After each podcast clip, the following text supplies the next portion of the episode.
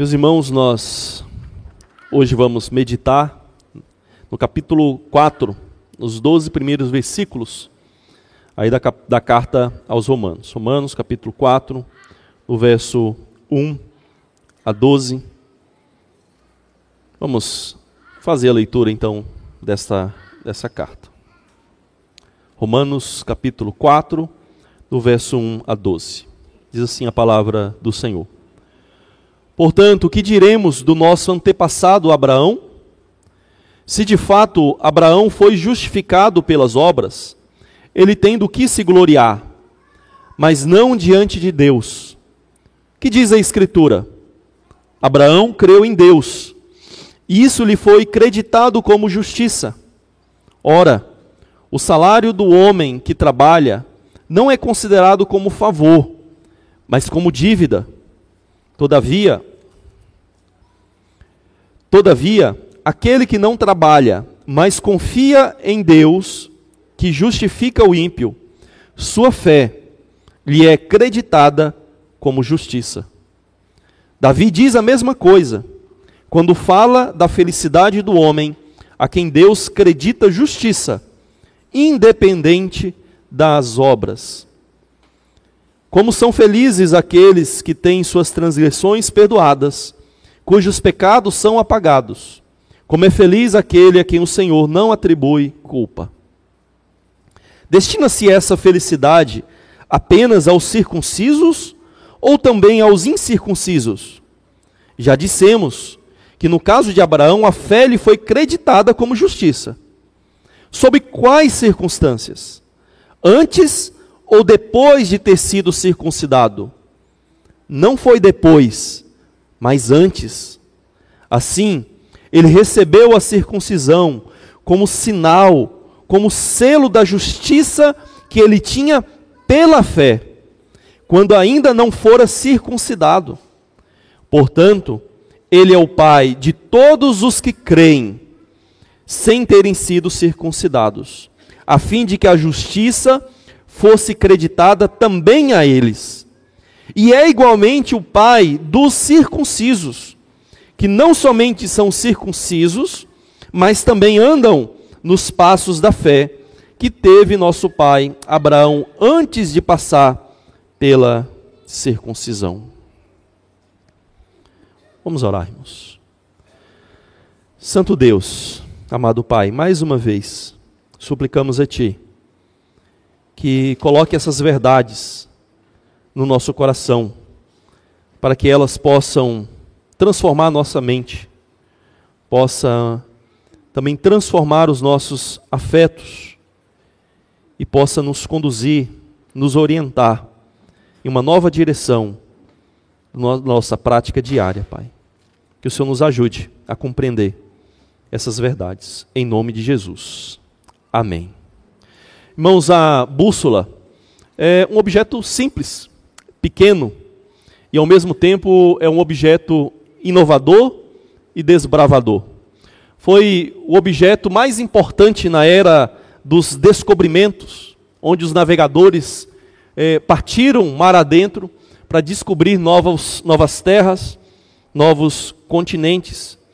E hoje a bússola ainda é essencial para nós podermos navegar pela cidade quando nós usamos aí os nossos smartphones. Fosse o tempo em que nós usávamos aqueles mapas para nos locomover nas cidades que nós não conhecemos ou em caminhos desconhecidos. Hoje nós temos os smartphones. E para isso nós dependemos de uma bússola magnética dentro desses aparelhos. Então, sem uma bússola, nós ficaríamos completamente desorientados em caminhos novos e desconhecidos. Depois que Martinho Lutero redescobriu a doutrina da justificação graciosa somente pela fé, ele afirmou que esse artigo da nossa confissão de fé é essencial para a vida da igreja. Ele diz que esse artigo é o artigo pelo qual a igreja fica de pé ou a igreja cai. Ele afirma dessa forma: se esse artigo está de pé, a igreja está de pé. Se esse artigo cai, cai a igreja. Para Lutero, irmãos, essa doutrina da justificação somente pela fé, essa doutrina da justificação graciosa, sem méritos algum da nossa, da nossa parte, é importante e fundamental, porque ela não é uma doutrina solta entre dezenas de outras doutrinas da nossa confissão ou da nossa teologia. Para ele, a, essa doutrina da justificação é uma doutrina chave, é uma doutrina que tem o poder de reorientar todas as demais doutrinas da nossa fé.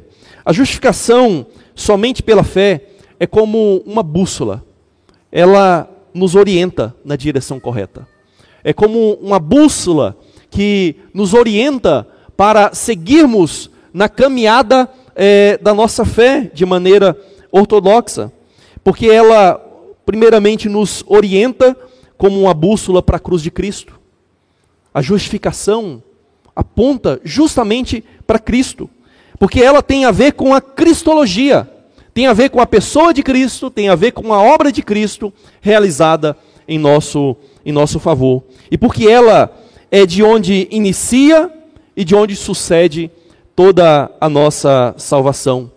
Por exemplo, é a partir é, da justificação que nós somos livres da culpa, livres da condenação do pecado, porque fomos justificados. Então não há mais culpa, não há mais condenação. A partir da doutrina da justificação, nós fomos livres do poder e da escravidão do pecado, sendo conduzidos por Deus em santificação. A partir dessa doutrina, nós somos livres da presença e da influência do pecado na glorificação na eternidade. Ou seja, dessa doutrina se inicia, parte, todas a, toda a obra da redenção é, nas nossas vidas, toda a nossa salvação. E acima de tudo, irmãos, essa doutrina é importante, porque ela exalta, ela glorifica a pessoa e a obra do Redentor, Jesus Cristo. Em vez de exaltar os nossos feitos, as nossas obras, aquilo que nós realizamos é, diante do Senhor. Portanto, irmãos, sem essa doutrina cardial, não há uma verdadeira igreja. Essa doutrina é essencial para conservar a igreja de pé como povo da aliança. Sem ela, nós ruímos e nos tornamos um mero grupo religioso, um mero ajuntamento religioso. As ações externamente parecerão as mesmas. Os nossos símbolos, rituais, parecerão os mesmos. Mas aí não estará mais a verdadeira igreja é, de Cristo. E é interessante que nós, quando lemos a carta do apóstolo Paulo aos Gálatas, nós percebemos que o apóstolo Paulo é muito duro. Ele não tem um motivo de gratidão por aquela igreja. Ele não tem um motivo de elogio para aquela igreja. Ele simplesmente é, invoca a graça de Deus e já inicia a sua carta falando do, do perigo que aquela igreja estava se colocando ao abandonar a justificação somente pela fé e colocar junto com a fé outras coisas, como a circuncisão, como as obras da lei. E Paulo é duro. Por quê? Porque essa doutrina é fundamental. Se nós abandonamos a doutrina de que fomos justificados graciosamente somente pela fé, não há mais igreja. É por isso que Paulo é muito duro na carta aos Gálatas. E diz que qualquer um que prega outro evangelho seja amaldiçoado amaldiçoado, anátema, é o que está escrito em muitas das nossas traduções. Ou seja, de fato, irmãos, biblicamente falando, teologicamente falando, essa doutrina é a doutrina chave, a doutrina fundamental sobre qual a igreja está de pé ou a igreja rui completamente.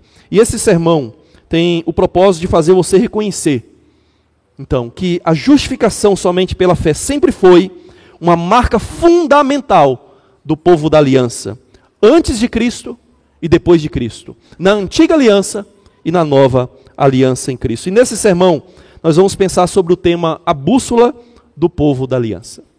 A bússola do povo da aliança. O que, que orienta o povo da aliança na sua caminhada nesse mundo? O que, que nos guia? O que, que nos direciona no caminho correto? O que, que nos aponta a direção certa a seguirmos? E nós vamos aprender sobre isso. Como nós já vimos, irmãos, nos sermões passados, Paulo já mostrou que a base da nossa justificação é a obra expiatória e redentora uh, de Cristo. Agora ele procura demonstrar que a justificação pela fé, ou somente pela fé, é sustentada pelas escrituras do Antigo Testamento. Ele quer mostrar para os leitores originais e para nós aqui que a doutrina da justificação pela fé não é uma invenção agora. Não é algo que é apenas da era da graça, como muitos costumam dizer. Não é apenas algo que veio com Jesus Cristo, mas é algo que está fundamentado lá na própria Escritura do Antigo Testamento. Então, nos versos 1 a 8, Paulo mostra que os antepassados da circuncisão obtiveram a justificação pela fé, não pelas obras. Portanto, em primeiro lugar, a bússola do povo da aliança é a justificação somente pela fé, a parte do merecimento. A bússola do povo da aliança é a justificação somente pela fé, a parte de qualquer merecimento de obras e de feitos da, da nossa parte. Depois dele ter falado no capítulo 3, no final do capítulo 3, sobre a exclusão do orgulho, Paulo agora mostra o exemplo de Abraão. Ele chama Abraão aqui como um exemplo, verso 1 e 2. Portanto, o que diremos do nosso antepassado Abraão? Se de fato Abraão foi justificado pelas obras, tendo que se gloriar, mas não diante de Deus. Então ele puxa o exemplo de Abraão, o, mais importante patriarca da história de Israel, e ele diz: o que, que nós diremos a respeito dele? Ele teve do que se orgulhar? Ele diz: não, não diante de Deus. Então Paulo mostra o exemplo desse maior patriarca, Abraão. Verso 3 a 5, ele diz assim: leia comigo aí. Que diz a Escritura? Abraão creu em Deus, e isso lhe foi creditado como justiça. Ora, o salário do homem que trabalha não é considerado como favor, mas como dívida. Todavia, aquele que não trabalha, mas confia em Deus, que justifica o ímpio, sua fé lhe é creditada como justiça.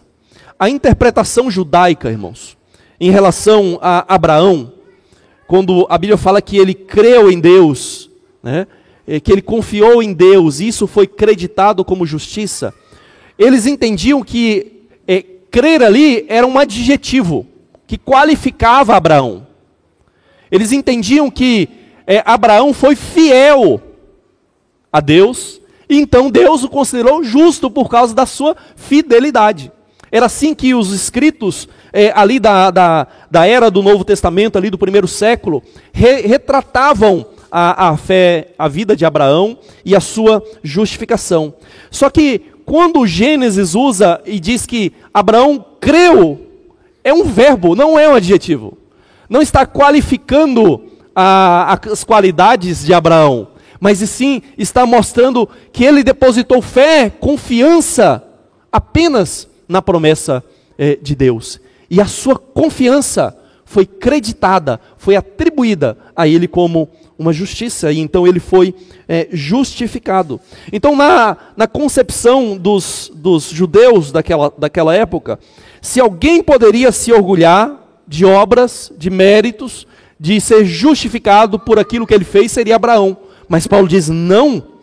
Paulo questiona essa interpretação e diz que Abraão creu e sua confiança foi creditada, como diz a NVI, ou imputada, como diz a, as traduções é, de Almeida. A ideia aqui, irmãos, é que é, Deus olha para Abraão e ele diz: Você é justo. Mas é uma declaração, não é um fato sobre Abraão. Abraão não era justo de fato. Abraão era pecador como nós somos. Abraão sim fez muitas coisas boas. Abraão teve grandes feitos, sair da sua terra, de uma terra distante, percorrer uma terra nova, em busca é, de uma terra que Deus havia prometido, é sim, em termos humanos, um grande feito. Mas quando nós lemos a história de Abraão, nós vamos ver que houve grandes tropeços nessa caminhada. Ele pecou, ele abandona sua esposa, praticamente entrega a sua esposa na mão de outro homem. Ele, em vez de esperar a concretização da promessa, em um momento de dúvida, ele cede aos desejos da sua, da sua esposa, sugestão da sua esposa, e tenta realizar a promessa pela carne, pela sua força, pelos seus métodos. Ou seja, Abraão pecou, Ele foi sim um grande homem, mas também um grande homem que cometeu grandes pecados. E portanto, Paulo diz: ele foi justificado pela fé. Foi atribuído a ele, foi creditado a ele, algo que ele não tinha, que era justiça própria. Então Paulo sai do exemplo de Abraão, que é o maior patriarca, e ele passa ao exemplo do maior rei, o rei Davi. E ele diz aí no verso 6 a 8, acompanhe comigo. Davi diz a mesma coisa. Olha só, Davi diz a mesma coisa. Quando fala da felicidade do homem, a quem Deus credita justiça independente de obras. Como são felizes aqueles que têm suas transgressões perdoadas, cujos pecados, os pecados são apagados. Como é feliz aquele a quem o Senhor não atribui culpa. Aqui Paulo mostra o exemplo de, Abraão, de Davi, citando aí o Salmo 32, que nós lemos ao longo é, da, da nossa, do nosso culto, da nossa liturgia. E ele mostra que Davi reconhece, o maior rei de, de Israel reconhece, que ele não foi justificado, salvo por seu merecimento. Mas ele diz que Deus perdoa transgressões ele diz que Deus apaga pecados. Ele diz aí que Deus não atribui ou não imputa culpa a ele ou aos homens. E felizes são esses homens que Deus não imputa, não atribui a culpa. Ou seja, deixa de contar as suas faltas e perdoa os seus pecados. Deus simplesmente passa por cima do nosso demérito e ele nos considera como justos. Então, na mente de um judeu, se havia um rei de Israel que poderia alegar algo por obras, esse seria Davi. Mas Paulo diz assim: nem Davi, nem o melhor dos nossos reis pode, pode chegar diante de Deus com motivo de orgulho e dizer que foi salvo pelas suas obras. Porque Davi, irmãos, cometeu muitos pecados e ele também não mereceu em nenhum momento a sua salvação. Davi cobiçou, Davi mentiu, Davi enganou, Davi roubou, Davi cometeu adultério e ele cometeu homicídio culposo. Ou seja, ele cometeu todos os crimes praticamente possível uma pessoa cometer na nossa sociedade. E Deus não contou, não atribuiu a ele as suas culpas. No momento que o profeta vai confrontá-lo e ele cai em si, reconhece o seu pecado, a palavra imediata é: Deus perdoou os seus pecados. E você não vai morrer, porque a lei dizia que alguém que cometesse os crimes que Davi cometeu, de adultério, assassinato, deveria morrer. Era a pena da lei. Aí serve para, fazendo um parênteses, serve para nos lembrar que aquela ideia de olho por olho, dente por dente, não era levado sempre a ferro e fogo, como muitos às vezes acham. Deus perdoou Davi. Ele não foi morto. A sua pena não foi é, imputada a ele, mas Deus imputou a ele justiça, a parte das obras da lei, a parte dos seus méritos ou deméritos. E aqui, irmãos, a gente precisa, olhando para esse texto, fazer alguma uma consideração importante aqui. Quando Paulo pega o exemplo aqui de Abraão, e diz que Abraão creu em Deus e isso foi creditado como justiça, ele foi justificado pela sua fé. Se a gente vai lá em Tiago capítulo 2 e a gente lê, Tiago também pega o mesmo exemplo de Abraão. Só que, à primeira vista, parece que Paulo e, Abra... Eh, Paulo e... e Tiago estão se contradizendo. Porque, basicamente, Paulo diz que Abraão foi justificado pela fé. E Tiago, basicamente, superficialmente, diz que ele foi justificado pelas obras. Então a gente precisa entender o que que é, Tiago e Paulo estão querendo dizer. E o, basicamente, irmãos, a gente precisa compreender que o significado de justificação é ligeiramente diferente de Tiago. Uma coisa que a gente tem que tomar cuidado na Bíblia é não pegar um termo em um lugar e achar que o outro autor está usando o termo da mesma forma. Por exemplo, usar um símbolo que é usado em outro um lugar e achar que em outro lugar ele vai significar a mesma coisa. Por exemplo, a Bíblia usa o símbolo do leão para falar de Cristo, mas para falar de quem mais? Satanás, não é? A Bíblia usa o símbolo da serpente para falar de Satanás, mas também para falar de Cristo e para falar da gente. Então a gente tem que tomar cuidado em achar que o mesmo termo é usado por um outro autor da mesma maneira. Então, Tiago e, e Paulo usam o termo justificação de maneiras levemente diferentes, mas ainda é uma declaração legal. Então, a preocupação de Tiago, basicamente, não é com a base da justificação, não é por que você foi justificado. Tiago está usando ali, é, sim, como uma prova da justificação. Né? O que demonstra que você foi justificado? É assim que Tiago usa.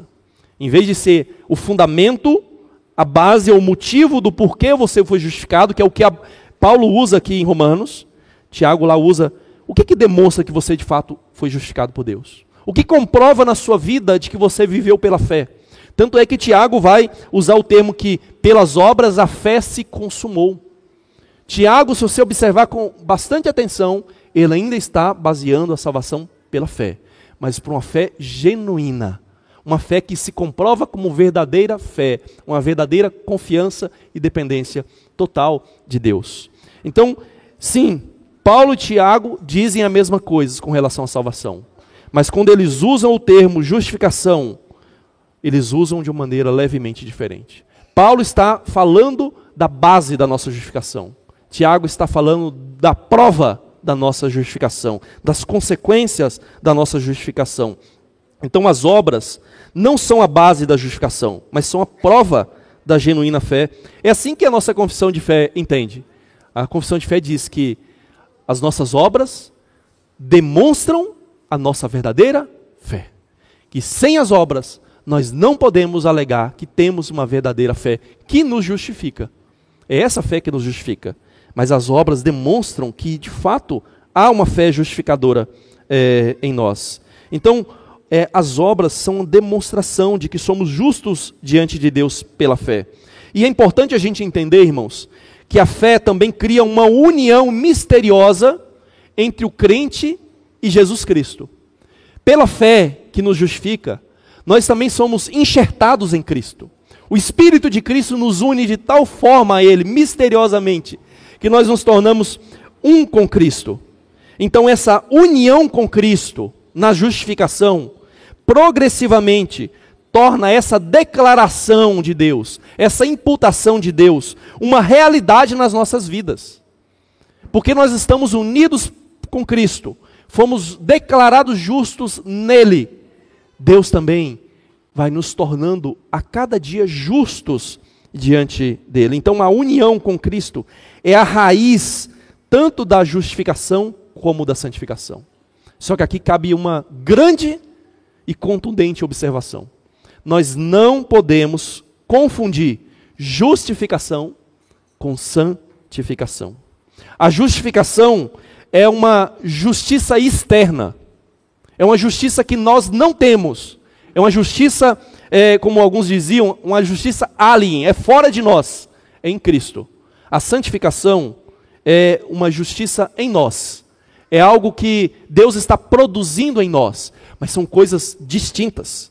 E quando nós usamos o termo bíblico justificação, nós estamos falando da atribuição de Deus, da justiça de Cristo, a parte da nossa santificação ou do nosso processo de santificação. Isso aqui é importante, irmãos. Por mais teológico que soe para os nossos ouvidos, porque o erro católico é justamente esse. O erro católico é justamente confundir justificação com santificação. Na Igreja Católica, justificação significa Deus nos tornar justos, Deus nos fazer ser justos. Ou seja, é santificação. Justificação na Igreja Católica é Deus fazer você ser santo. É isso que eles entendem. O Catecismo Católico diz assim: a justificação não é apenas remissão dos pecados, mas também a santificação e a renovação do homem interior. Está vendo? É a santificação, é a renovação. Ou seja, há uma mistura aqui, uma confusão entre justiça de Deus em Cristo e a nossa justiça. Eles, claro, e aqui é importante a gente frisar, eles têm toda uma explicação, toda uma elaboração para dizer que isso ainda é Cristo, é a graça dele que está fazendo a gente ser algo que nós não podemos ser. Só que esse negócio, irmãos, é, é algo tão capcioso que nos leva a cair em erros seríssimos. Então nós devemos evitar cair nesse erro católico que acaba levando a ideia de méritos pessoais. Porque por mais que você diga, não, mas essa santificação, essa justificação aí é Cristo que está produzindo em nós, ela cai no erro da, da, da meritocracia, ou dos méritos próprios, de um merecimento diante de Deus, de alguma coisa. E esse erro católico acaba levando a um outro erro, sabe qual é? Do purgatório. O purgatório é um lugar onde você auto-expia os seus pecados onde a, a justiça de Cristo não foi suficiente pela fé para que você fosse declarado justo. Então você tem que passar, quem sabe, milhares de anos no purgatório, até que os seus pecados sejam espiados por você, sofrendo o fogo ali no purgatório. Até que então, livre dos seus pecados, você entra é, no céu. Você pode agora entrar diretamente no céu. Ou seja, há uma antessala antes de você chegar no céu para você limpar os seus pecados. Sabe aquelas salas de, de higienização de alguns laboratórios? Você passa ali para se limpar, para depois entrar, entrar no, no, lugar onde tem um, re, um requisito de higiene e de pureza, como, por exemplo, laboratórios que fabricam chips processadores, ou também vacinas, medicamentos. É isso. Você é, você é impuro ainda. Cristo não conseguiu te lavar. E você precisa passar por essa antessala antes de você entrar no céu. E dependendo dos seus pecados, você vai ficar uns milhares de anos ali. Mas se você tiver algum mérito, ou algum santo tiver algum mérito, e você pagar uma indulgência, quem sabe você pode ser livre, então, é, desse purgatório e ir novamente e direto é, para o céu. Então veja, irmãos, o perigo de nós confundirmos justificação com santificação. Contudo, contudo, nós devemos entender sim, que a união com Cristo é a raiz, tanto da justificação como da santificação, mas elas não podem ser confundidas, não podem ser misturadas, porque no final das contas, ela cai no erro da justificação por méritos pessoais. Irmãos, então, a justificação é como uma declaração judicial de inocência. Se a gente pegar o exemplo da justiça humana, um réu é justificado quando não há provas contra ele, não é? Então você tem ali um tribunal, você tem a acusação, você tem o advogado, defesa, e ali você tem o réu. E se não há prova suficiente, ou se ele consegue demonstrar que ele é inocente, embora o ônus deveria ser sempre do acusador, né? Ele é declarado justo. Por quê? Porque ele é justo. Entende? Na justiça humana é assim. Alguém é declarado justo porque é justo. Na justiça divina, todos nós somos réis, réus, melhor dizendo, réus com milhares de provas contra nós. Nós não temos como sair inocentes. Nós não temos como ser justos e declarados justos porque somos justos. Deus nos justifica e nos declara justos apenas por causa de Cristo. Apenas por causa da justiça de Cristo. Ou podemos dizer, apesar de sermos injustos, Deus nos declara justo. É a diferença que há num tribunal humano para o tribunal divino. Tem um caso recente que todos os irmãos ouviram, né? O caso do deputado Daniel Silveira. Está no auge aí das conversas e bate-papos dos irmãos e, e da população em geral.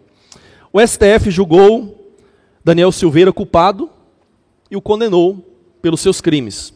Não estou entrando aqui no mérito tá, da, da causa. O presidente do Brasil fez uso de uma lei constitucional de indulto ou graça para perdoá-lo. Então, isso aqui pode parecer, irmãos, um ótimo exemplo de graça e justificação divina. Não é? Mas não é. É um péssimo exemplo de graça e de justificação divina. Nada mais longe da verdade, por três motivos aqui. Primeiro, o presidente concedeu graça a alguém que, aos olhos dele, do presidente, é alguém que não merecia ter sido condenado, entende? O presidente não concedeu graça diante para alguém que ele estava sendo. Esse é um criminoso. Ele merece ser condenado, mas eu vou conceder graça. Ele não fez isso. Entende? Então, graça ali não é o melhor termo. Nesse momento, embora a Constituição use esse termo graça ou indulto, não é o melhor termo. Porque ele não vê aquele que ele concedeu graça como um culpado. Embora o STF considere assim. Não estou entrando no mérito, tá? Quem está certo, irmãos. Segundo lugar, o presidente só pode conceder indulto ou graça a crimes não hediondos. Ele não pode com, é, conceder graça para alguém que cometeu um latrocínio, para alguém que assassinou alguém. Ele não pode fazer isso. Crimes hediondos não podem receber graça, não pode receber indulto. Mas Deus concede graça e justificação para os crimes mais hediondos, mais bárbaros que nós somos capazes de cometer, como Davi cometeu. Em terceiro lugar, o presidente pode conceder graça puramente sem cumprir a justiça da punição. Ele concede graça, não precisa mais ser punido, não precisa ser preso, não precisa pagar a multa, mas então a justiça não foi cumprida. Deus concede graça, a graça da justificação, porque Ele mesmo pagou em seu filho. O presidente não pegou o seu filho e ofereceu o número, como é que é os números que ele chama lá, né? Não ofereceu o número um. Não ofereceu. Ele simplesmente perdoou. Mas Deus não. Deus pagou. Deus ofereceu o seu filho para conceder graça, justificação para nós. Ele teve que conceder justiça em Cristo. Teve que pagar a nossa penalidade é, em Cristo. Então, irmãos, essas substituições é, de um pelo outro em Cristo pode parecer arbitrária, pode parecer insensata, mas não é. Se uma criança tem uma dívida, não é arbitrário que os pais paguem essa dívida. Porque por estarem unidos, a saúde financeira de um pai está unida do seu filho. Pertence ao filho. Então, da mesma forma, visto que em Cristo nós somos um. Em Cristo nós somos filhos de Deus. A sua obra expiatória é devidamente atribuída a nós por meio da fé. Então, a base da nossa justificação, irmãos, é o sacrifício vicário, substituto, propiciatório de Cristo na cruz. A justificação não se baseia em Deus nos tornar justos, mas Deus declarar que nós somos justos em união com Cristo. A justificação sempre é pela fé. E ela nos direciona como uma bússola através das nossas obras para a obra de Cristo. Para que nós não ficamos focados em nós, no que nós fazemos, mas por aquilo que Cristo fez. Então o que você tem que fazer diante disso? Você precisa confiar em Cristo e não nas suas obras, não nos seus méritos pessoais. Ser justificado somente pela fé implica em viver confiando na justiça substitutiva de Cristo é, em seu lugar. Ser justificado somente pela fé é não viver centrado nas coisas que você deve fazer, como se isso fosse um mérito diante de Deus, no seu desempenho pessoal como cristão ou na sociedade. É você não é, tomar para si esse peso que você não vai conseguir carregar e você descansar na justiça é, de Cristo. Ser justificado somente pela fé é colocar o seu foco naquilo que Deus fez em Cristo e não naquilo que você pode fazer. Então, irmãos, aqui nesses versos 1 a 8, Paulo mostrou que os antepassados da circuncisão obtiveram a justificação pela fé, não pelas obras meritórias. E agora, nos versos 9 a 12, Paulo vai mostrar que Abraão foi justificado antes do sacramento da circuncisão. Portanto, em segundo lugar, nós aprendemos que a bússola do povo da aliança é a justificação somente pela fé, a parte do sacramento. A justificação somente pela fé, a parte do sacramento aí de iniciação, tanto na antiga como na nova aliança. Veja aí que nos versos 9 a 12, Paulo trata sobre se a fidelidade de ser justificado pela fé é exclusiva dos judeus, dos circuncidados, ou inclusiva para os gentios não é, circuncidados. Veja o verso 9 aí. Destina-se essa felicidade apenas aos circuncisos ou também aos incircuncisos? Já dissemos que no caso de Abraão a fé lhe foi creditada como justiça.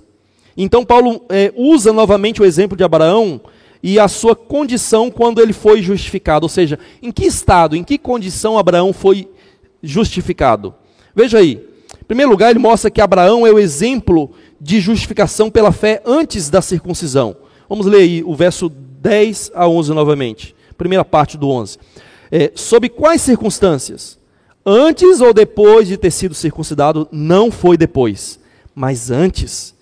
E assim ele recebeu a circuncisão como sinal e selo da justiça que ele tinha pela fé, quando ainda não fora é, circuncidado.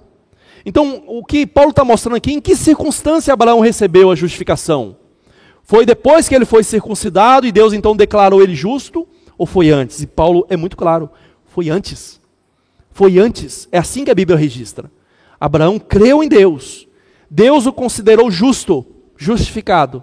E então Deus deu a ele um sinal e falou: A minha aliança tem que estar na sua carne. Esse será o símbolo dessa aliança. O nascido de você, no oitavo dia, deve ser circuncidado. E todos os demais, como o próprio Abraão, ali naquele momento ele foi circuncidado. Ou seja, primeiro ele creu, primeiro ele foi justificado, primeiro ele foi salvo, depois ele recebeu o sinal da justificação, da salvação, da aliança de Deus é, nele. Então, irmãos, é importante a gente entender que a circuncisão era um sacramento que sinalizava, sinalizava e selava a justificação pela fé. Esse era o sentido. É, Paulo é claro ao dizer aí que a circuncisão era um sinal de algo invisível, é um sinal visível de algo invisível. É um selo que autentica algo que a pessoa tem. É isso que a circuncisão é, significava. E da mesma forma, irmãos, é, é com o batismo.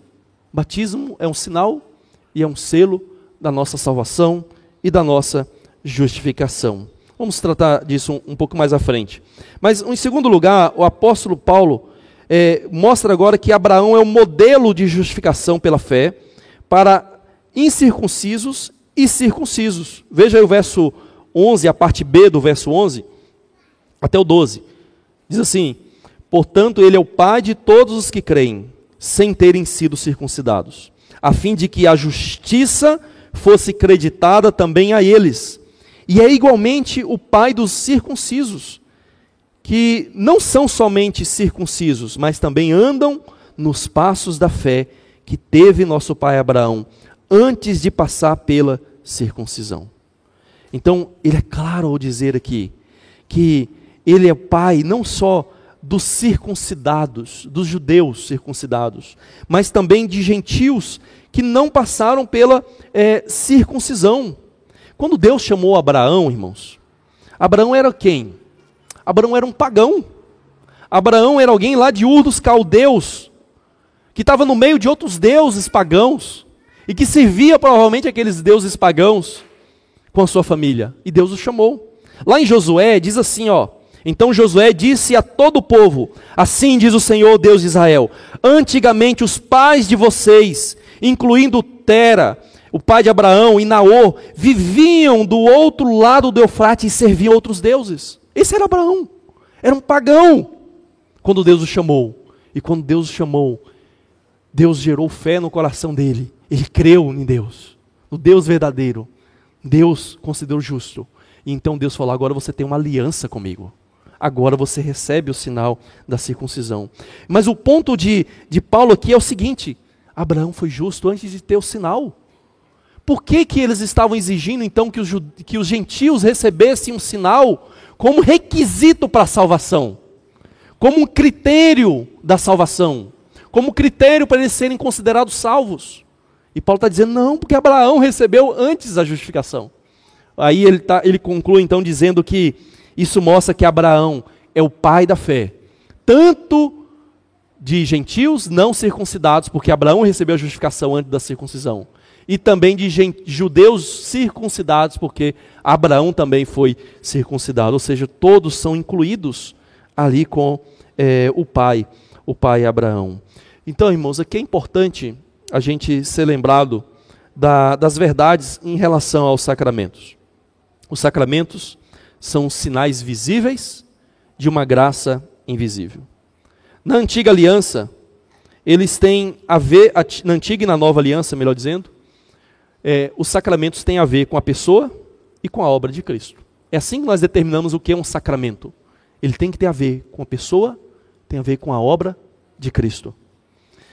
E a circuncisão era o sacramento de iniciação do povo da aliança no Antigo Testamento.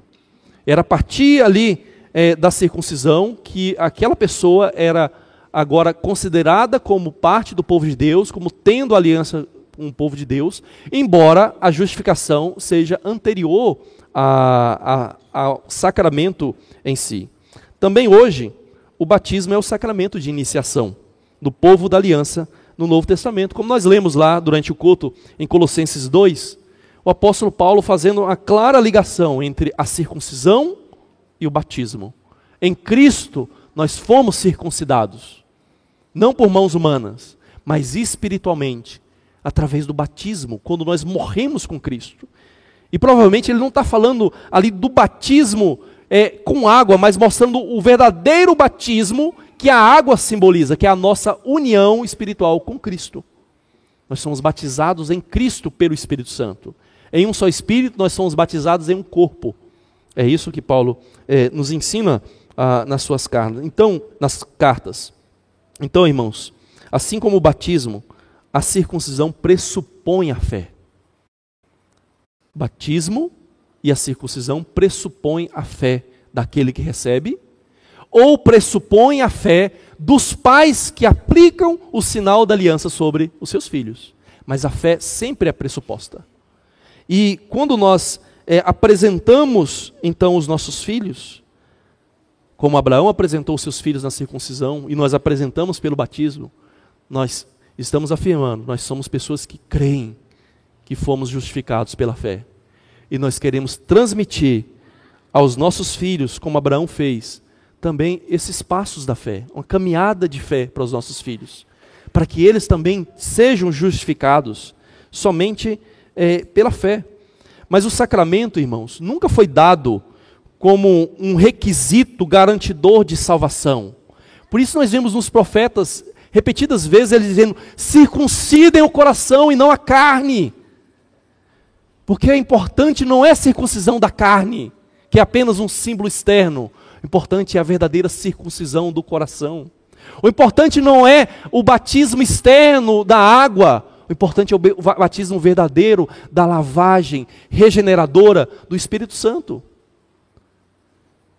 No catolicismo, irmãos, e algumas outras seitas, o batismo se torna um requisito, sem o qual ninguém é salvo, sem o qual ninguém é justificado. Isso é um erro, é uma heresia, porque atenta contra a suficiência da fé em Cristo atenta contra a obra de Cristo. Por mais que você possa fazer alguma explicação, não, mas tem a ver com graça. Não, irmãos. É contrária à fé. É contrária à fé. É contrária à justificação. Se você coloca esse requisito absoluto para que alguém seja salvo. É claro que uma pessoa salva, justificada, que verdadeiramente crê, nada impede de ser batizada. Ela vai querer ser batizada. É óbvio que o salvo, que se alguma coisa externa não impedir, alguma circunstância não impedir, ela vai querer ser batizada. Assim como o judeu ia querer ser circuncidado. Mas outra coisa é eu dizer que se a pessoa não conseguir ser batizada, ela está perdida. Como muitos consideram, né? Ah, se a pessoa morreu sem o batismo, então ela é pagã, ela, ela vai para o inferno. Ah, se a pessoa, se a criança morreu sem o batismo, é pagã, ela vai para o inferno, vai para o limbus infantums, né? o limbo das crianças, ali à borda do inferno. Não é no inferno, mas é perto do inferno, em outras palavras. Não, não, não é assim que nós queremos. Batismo, sim, é um sinal importante. É por isso que nós praticamos, é por isso que nós damos aos nossos filhos. Mas nós não devemos é, dar o sinal da aliança por um motivo errado. Tristemente, muitos pais trazem os seus filhos por batismo por motivações erradas. Muitas vezes sem nenhum compromisso de ensiná-los a andar na fé nos passos que teve Abraão, como diz aqui Paulo em Romanos 4:12, andar nas pisadas da fé. E muitos pais trazem os seus filhos é, apenas como se fosse um tradicionalismo vazio, porque a igreja faz assim, porque é a nossa prática, porque é bonito, porque a gente tira foto, a gente chama os parentes, eles vêm, tira foto é, é vazio, é sem sentido é, algum. E outros pais fazem isso como se isso fosse dar a eles um senso maior de compromisso, dar a eles uma obrigação maior, e isso fosse então agora transformar pais relapsos em pais automaticamente responsáveis em, cri em criar os filhos na disciplina, na demonstração do Senhor. Não! Se você é relapso, se você é irresponsável com seu filho, você vai continuar sendo irresponsável antes ou depois do batismo dele. Então você não pode entender que o batismo dos seus filhos ou o seu próximo batismo é algo, uma mera tradição vazia, ou algo que vai transformar você magicamente em uma pessoa cristã, responsável e obediente ao Senhor. Não, não é assim. Não é assim.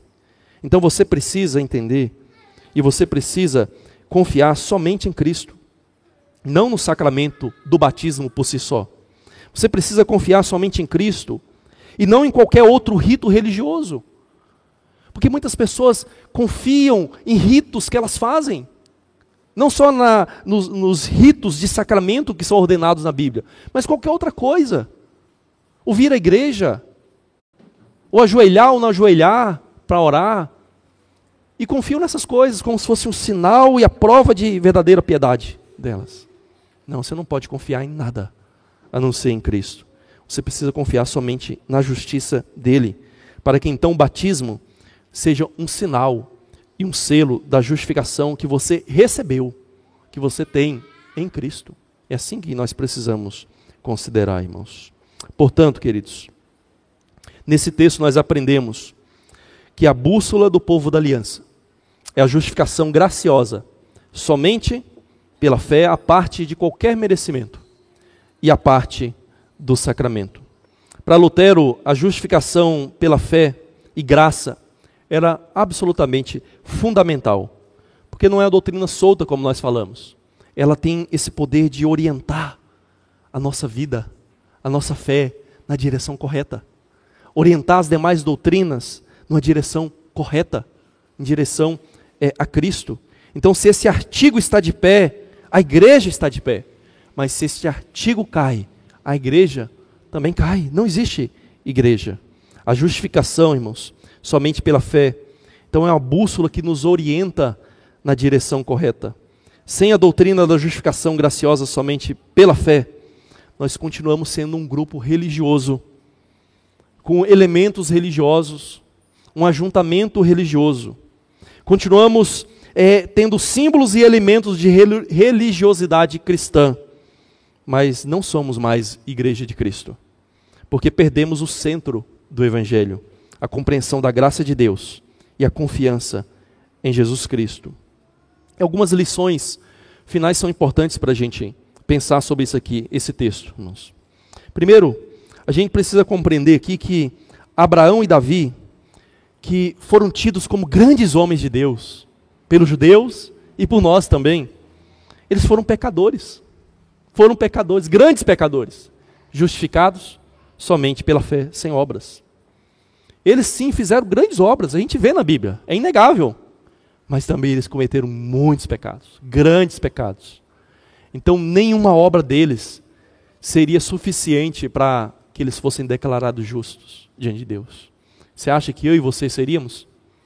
Por causa de algo, um feito grandioso que nós fazemos? Por causa da, da forma como nós servimos a Deus? Você acha que seria suficiente? Se para eles não foi, você acha que para nós seria diferente? Será que nós somos maiores, melhores? Então, irmãos, nós precisamos entender que as nossas boas obras são sempre temperadas amargamente com más obras, com péssimas obras da nossa parte. E por causa disso, por mais que nós nem venhamos a pecar mais ao longo da nossa vida, nós jamais conseguiríamos nos justificar por aquilo que nós é, fizemos.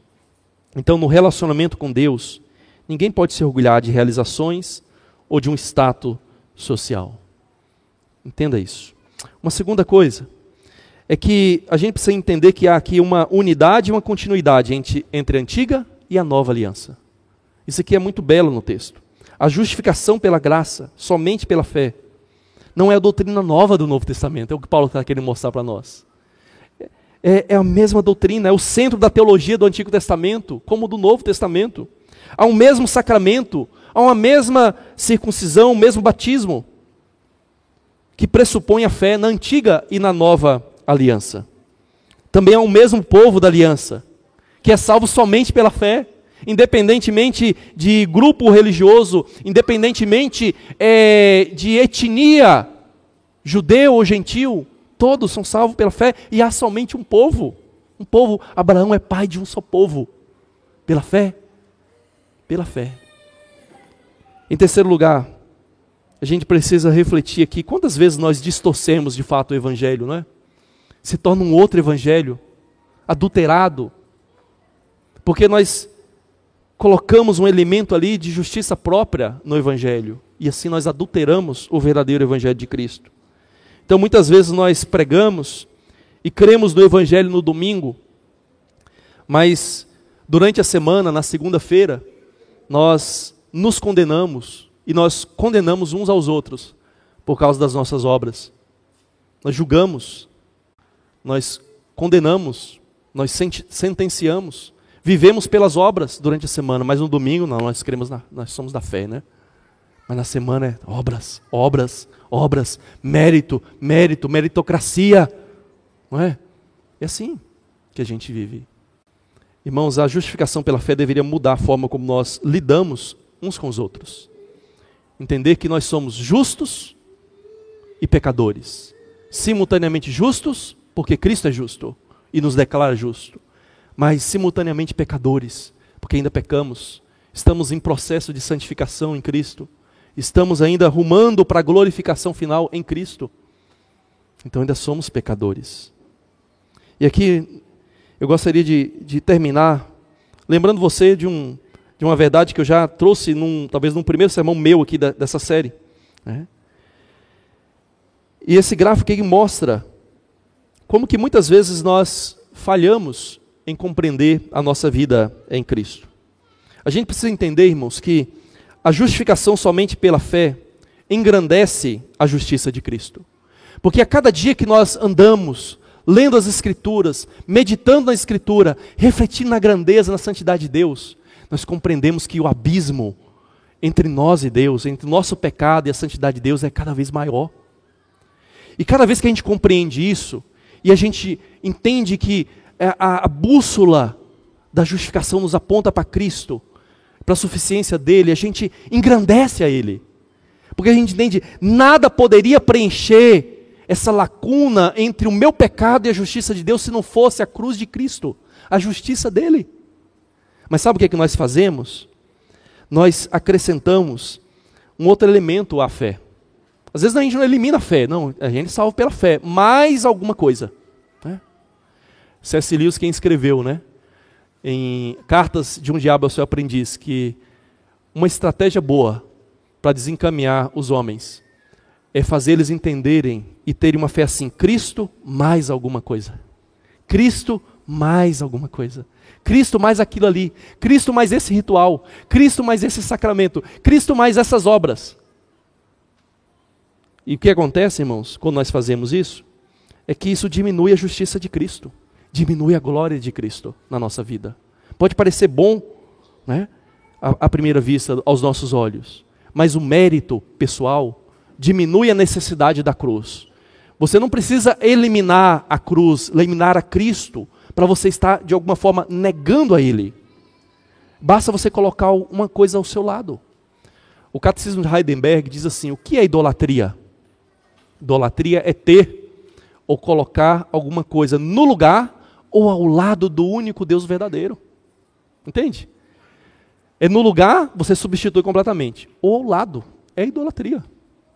E da mesma forma, irmãos, quando a gente coloca qualquer outra coisa do lado da justiça de Cristo, nós estamos retirando a suficiência dele. Então nós precisamos abandonar essa ideia de méritos pessoais, de rituais que nós fazemos, como se fossem garantidores ou doadores da graça, da justificação de Cristo para as nossas vidas. Então lembre-se que a justificação pela fé é uma bússola que nos orienta para a direção correta. Sem essa doutrina, irmãos, sem essa doutrina, nós continuamos sendo um grupo religioso. Nós continuamos tendo, tendo símbolos e elementos de religiosidade cristã, mas não somos mais igreja de Cristo, porque perdemos o centro do Evangelho, perdemos a compreensão da graça de Deus, perdemos a confiança somente em Jesus Cristo. Então, minha palavra para você, final é: confie somente na justiça de Cristo. Confie somente na justiça de Cristo. E nós vamos, nesse momento, queridos, nesse momento nós vamos cantar aquele cântico que nós ensaiamos antes de iniciarmos o nosso culto propriamente dito. Esse cântico nos lembra, nos lembra que nós fomos justificados em Cristo. Que só Ele é a nossa justificação. Mas que na nossa justificação nós fomos unidos de tal forma a Ele, que Ele se torna para nós também a nossa santificação e a nossa glorificação. Mas justificação é algo bem distinto de santificação. Mas é a base dela, é o início dela, mas ainda assim é distinto. E nós jamais podemos cometer o erro de confundir a nossa justiça, nossa santidade, nossa santificação com a justiça imputada por Cristo a nós. Vamos ficar de pé e vamos cantar.